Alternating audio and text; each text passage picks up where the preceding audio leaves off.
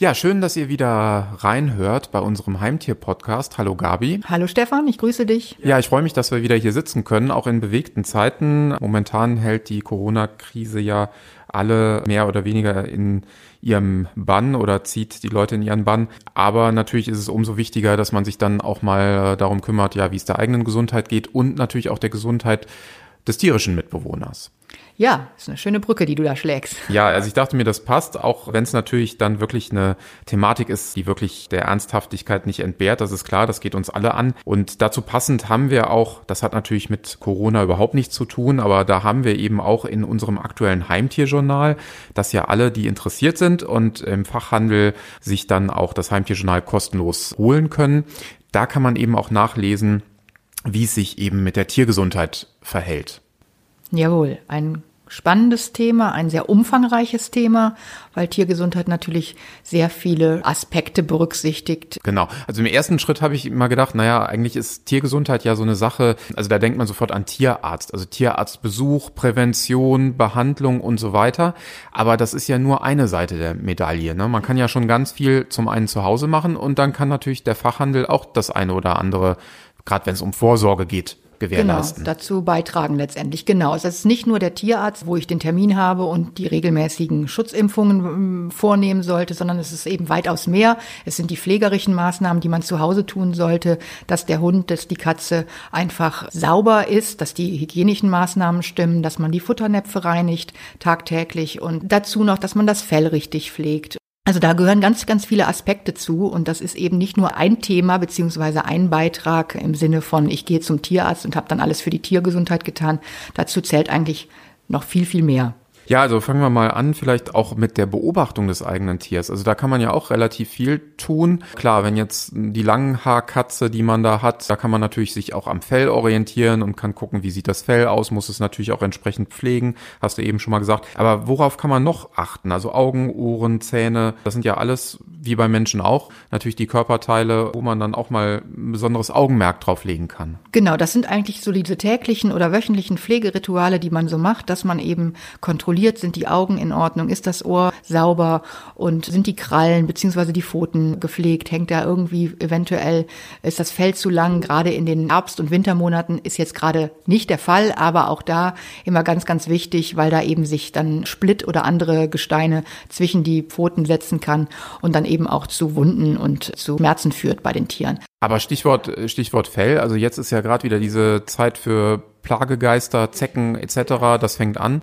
Genau, das wäre jetzt auch das nächste Thema, was wichtig wäre, gerade wenn man eben diese Pflegerituale durchführt, dass man eben dann auch immer genau das Tier absucht. Gerade jetzt in den Monaten, wo Zecken wieder aktiv sind, Flöhe ist das ganze Jahr über ein Thema, dass man wirklich genau schaut, ist das Tier in irgendeiner Form befallen von irgendwelchen dieser Spinnentiere, dann gilt es eben auch entsprechend und sofort zu handeln. Also gerade bei Zecken sofort aus dem Fell entfernen mit der Zeckenzange und bei Flohbefall muss natürlich dann auch entsprechend gehandelt werden. Und es gibt entsprechende Sprays, Spot-on-Sprays und Pulver äh, in Pulverform in verschiedensten Formen im Zoofachhandel erhältlich, dass man eben diese Maßnahmen dann noch unterstützend mit solchen wirksamen Präparaten gewährleistet, dass das Tier geschützt ist. Ja, bis hin zu Ultraschallgeräten. Also das ist wohl eine ganz neue Sache, die ich neulich gelesen habe. Also auch da gibt's Produkte im Zoofachhandel, mit denen man dann ja sogar schon mittels modernster Technik dann den Zecken zu Leibe rücken kann, präventiv zumindest. Ja, wenn es dann zu spät ist, die Zecke Zecke ist schon im Fell beziehungsweise an der Haut dann die Zeckenzange.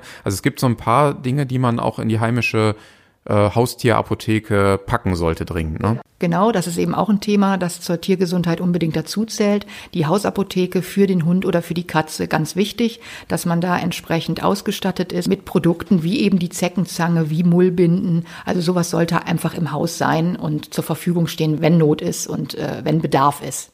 Gut, also letztendlich den Besuch beim Tierarzt, den kann man natürlich auf keinen Fall ersetzen. Da geht es drum um die Impfungen, die Schutzimpfungen. Da geht es auch natürlich um Diagnostik und die Behandlung einer bestehenden Krankheit oder bis hin natürlich zum Röntgen oder der Operation im schlimmsten Fall. Aber es gibt schon viel, was man auch selbst tun kann, selbst beobachten kann und natürlich auch Dinge, die man dann eben im Zoofachhandel erhält, um eben präventiv aktiv zu werden. Ein wesentlicher Faktor ist natürlich auch die Ernährung. Also je spezieller die Bedürfnisse, desto ja, spezieller auch die Ernährung. Genau, das ist richtig. Also zum einen müssen wir berücksichtigen, wie alt ist das Tier? Ist die Katze, der Hund schon im Senioralter? Habe ich natürlich anderes Futter zu nehmen als beim Jungspund quasi. Und das Gleiche gilt natürlich auch eben für die speziellen Bedürfnisse, die du ansprachst. Futtermittelunverträglichkeiten beim Hund oder bei der Katze bedürfen natürlich dann auch nochmal separater und spezieller Ernährungsprodukte, die genau darauf abgezielt sind, um die Tiere dann in diesen Fällen auch gesund und gut zu versorgen. Ja, so ganz dunkel erinnere ich mich auch noch dran, dass das unser letzter Schwerpunkt genau, war. Genau, war schon mal ein Thema, also richtig. Also gerade Allergien und Unverträglichkeiten, das ist ja ein wichtiges Thema und inzwischen hat man auch den Eindruck, fast jedes neue Futter, was auf den Markt kommt, ist dann auch getreidefrei oder ähnliches. Also wirklich ein wichtiges Thema, nicht nur ein Trend, kann man sagen. Ja, Gesundheitsschutz von Anfang an. Also man sollte natürlich dann auch dran denken, den Impfschutz äh, zu erneuern etc. Und ja, bei Zookauf ist es so, dass neuerdings eben auch beispielsweise im Online-Bereich in Zusammenarbeit mit Tierärzten eine Sprechstunde angeboten wird, die dann zumindest per E-Mail informiert, so man da auch seine Fragen loswerden kann. Und im Heimtierjournal thematisierst du das ja auch regelmäßig und da habt ihr ja auch ab und zu mal Tierarzt-Tipps oder Ratgeber-Themen. Genau, die sind eigentlich auch sehr regelmäßig im Heft drin und Leserfragen werden beantwortet vom Tierarzt und die bilden wir ab im Heft und können somit dann auch hoffentlich dem einen oder anderen Leser nochmal entsprechend gezielt eine Frage, die vielleicht auch er auf, oder sie auf dem Herzen hatte, beantworten. Genau, und das findet ihr eben sowohl im Heimtierjournal als auch dann eben in teilnehmenden Zukaufstandorten weil die Fachgeschäfte, die haben eben auch eine Platzierung, also sie haben eine Themenwelt dort auch aufgebaut, so dass man dort auch die passenden Produkte zu den Informationen und zu den Texten erhält und das gleiche findet ihr eben auch in den Zookauf Online Shops. Ja, die Themenwelt Tiergesundheit, einer von zwei wichtigen Schwerpunkten im aktuellen Heimtierjournal. Und wir haben zu dem Thema auch noch mit unserer Tierärztin und Expertin, mit der Frau Wolters, gesprochen. Und wir hören einfach mal rein, was die Frau Wolters äh, uns zu empfehlen hat, beziehungsweise euch zu empfehlen hat. Ja, hallo Frau Wolters. Schön, dass wir miteinander telefonieren können. Es freut uns sehr. Guten Morgen nach Berlin. Und ja, die Frau Wolters ist bei uns bei Zookauf eben die Expertin, wenn es um Tierarztfragen äh, geht, weil Sie sind Tierärztin. Richtig. Seit vielen Jahren. Seit vielen Jahren und seit einigen Jahren äh, steuern Sie auch äh, regelmäßig Tipps für Zookauf bei, wenn es darum geht, äh, den Heimtierhalterinnen und Tierhaltern zu vermitteln, äh, worauf es eben entsprechend auch ja, in Sachen Gesundheit ankommt. Eine Frage vielleicht jetzt mal vorweg äh, aus aktuellem Anlass. Viele äh, Heimtierhalterinnen und Halter haben auch schon bei uns angefragt, teilweise auch über Social Media aufgrund des Coronavirus, kann ich mich jetzt bei meinem Hund, bei meiner Katze anstecken? Da sagt ja das Bundesministerium für Ernährung und Landwirtschaft, aktuell gibt es da eigentlich noch keinen Nachweis, dass das Virus von Haustieren auf Menschen oder umgekehrt übertragbar ist, oder? Also das ist auch mein Stand der Dinge. Ich kann mich da auch nur an die generellen äh, Empfehlungen und äh, Studien halten. Also wir geben das auch so weiter, dass da erstmal keine Gefahr besteht. Wunderbar. Und ich glaube, äh, da ist es eher wichtig, dass man die ganz normalen Hygieneregeln, die man auch ähm, vor dem Virus äh, schon eingehalten hat, dass man die jetzt auch einhält, also sich regelmäßig die Hände zu waschen zum Beispiel. Ne? Vielleicht noch mal sogar ein bisschen öfter die Hände waschen und einfach auch so ein bisschen sich alles bewusst machen. Oft fasst man sich ja doch unbewusst ins Gesicht, dass man einfach so ein bisschen mehr drüber nachdenkt, wie man sich verhält. Das stimmt. Also ich habe auch gerade eine Denkerpose eingenommen und äh, habe auch meine Hand an der Schläfe. Das sollte man natürlich dann besser unterlassen. Ähm, ja, da sind wir eigentlich aber schon mitten beim Thema, nämlich Vorsorgemaßnahmen. Ähm, wenn man jetzt so an die normale Pflege äh, des Heimtiers denkt, also gerade insbesondere bei Hunden und Katzen, ähm, welche Vorsorgemaßnahmen gehören denn eigentlich aus Ihrer Sicht zum Pflichtprogramm eines jeden Tierhalters, bevor ich vielleicht auch in die Tierarztpraxis äh, schon komme? Vorher. Also ich würde das Tier auf jeden Fall dran gewöhnen, dass es immer mal angeguckt wird, dass man vielleicht einmal pro Woche auch alles mal so durchschaut, die Krallen, wie sehen die aus, ist es Fell in Ordnung, sind da Knoten, Zähne, Ohren, dass man einfach Veränderungen mitbekommt und das Tier auch schon dran gewöhnt, wenn es dann zum Tierarzt muss, dass es das Prozedere so über sich ergehen lässt. Dann muss man natürlich immer gucken, keine Ektoparasiten mit einzuschleppen, sprich Flöhe, Zecken, dass man da einen regelmäßigen Schutz hat. Das gilt auch, äh, damit keine Krankheiten übertragen werden. Wurmkur sollte man regelmäßig machen, wichtig, gerade für Tiere, die rausgehen, aber auch für Katzen, die in der Wohnung sind. Das man, muss man bedenken, die können Träger von Würmern sein, ohne selbst zu erkranken. Und wenn man dann Kinder oder Immungeschwächte im Haus hat, dann äh, ist eine Übertragung möglich. Wenn man das sozusagen macht, wichtig immer Impfung, dass man guckt, dass man da auf dem aktuellen Stand ist und vielleicht jetzt, äh, wenn es um den Tierarztbesuch geht, dass man doch einmal im Jahr so zum Tierarzt geht. Und meistens wird das im Rahmen der Impfung ja gemacht. Und wenn man ein älteres Tier hat, dass man auch vielleicht einmal im Jahr einen Blutcheck macht, dass man Krankheiten eben auch schon vorweg erkennen kann. Ja, wunderbar. Ähm, Sie sprachen gerade schon die Impfungen an. Gibt es da, gerade wenn es um Hunde oder Katzen geht, ähm, gravierende Unterschiede, welche Impfungen ähm, notwendig sind?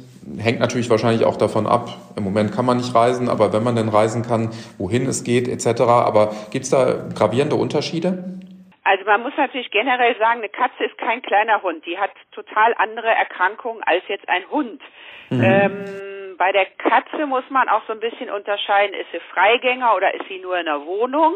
Also Freigänger brauchen eben noch ein bisschen mehr Impfung, unter anderem auch die Tollwut, vielleicht auch die Leukoseimpfung, sonst reicht da Katzenschnupfen, Katzenseuche. Ein Hund, der geht ja sozusagen immer raus. Da ist es so ein bisschen davon abhängig, wo der Hund wohnt und welche Lebensgewohnheiten der hat. Wenn man jetzt im Wald viel ist, sollte man vielleicht auch noch die Borreliose-Impfung mit einbeziehen. Wenn man jetzt viel schwimmen geht als Hund, unbedingt wichtig die Leptospirose. Ansonsten haben wir beim Hund eben die Staupe, die Hepatitis, die Parvovirose und eben auch auf jeden Fall die Tollwut. Mittlerweile ist es so, dass die meisten Impfungen nicht mehr jährlich geimpft werden müssen. Da sollte man sich also beim Tierarzt erkundigen. Die Intervalle sind ein bisschen größer geworden. Das kommt aber jeweils auf die Impfung drauf an. Also ähm, für diejenigen, die das jetzt natürlich nicht alles mitgeschrieben haben, man, da hilft es sicherlich auch einfach, den Impfausweis mit zur Tierärztin, zum Tierarzt zu nehmen und das regelmäßig überprüfen zu lassen, also einmal im Jahr. Ja, ja, da ist, da stehen so viele Buchstaben drin, da blickt glaube ich keiner durch, der jetzt da nicht vom Fach ist.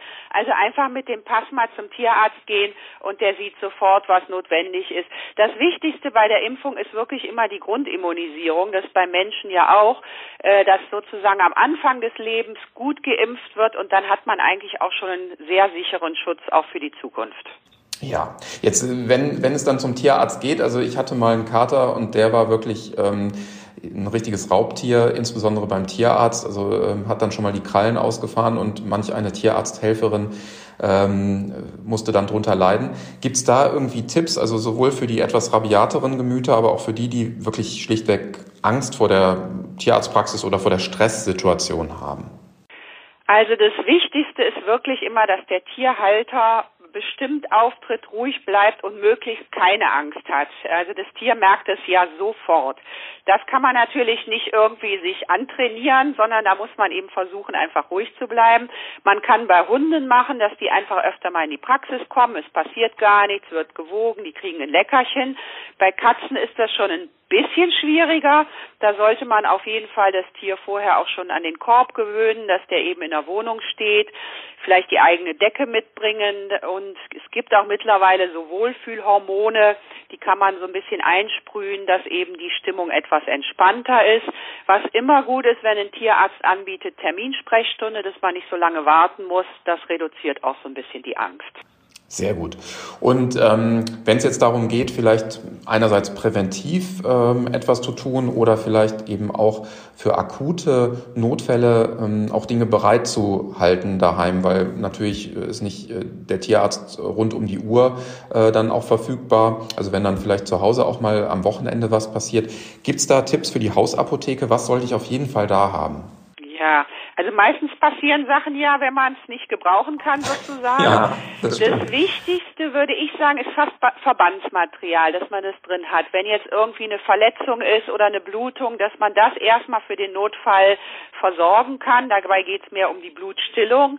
Ähm, dann Desinfiz Desinfektionsmittel sind immer ganz gut. Dann so Wundheilsalbe sollte man vielleicht im Sortiment haben. Ganz wichtig finde ich immer ein Fieberthermometer. Wenn dann wirklich das Tier mal schlapp ist, gerade Wochenende, dass man erstmal guckt, ist da Fieber.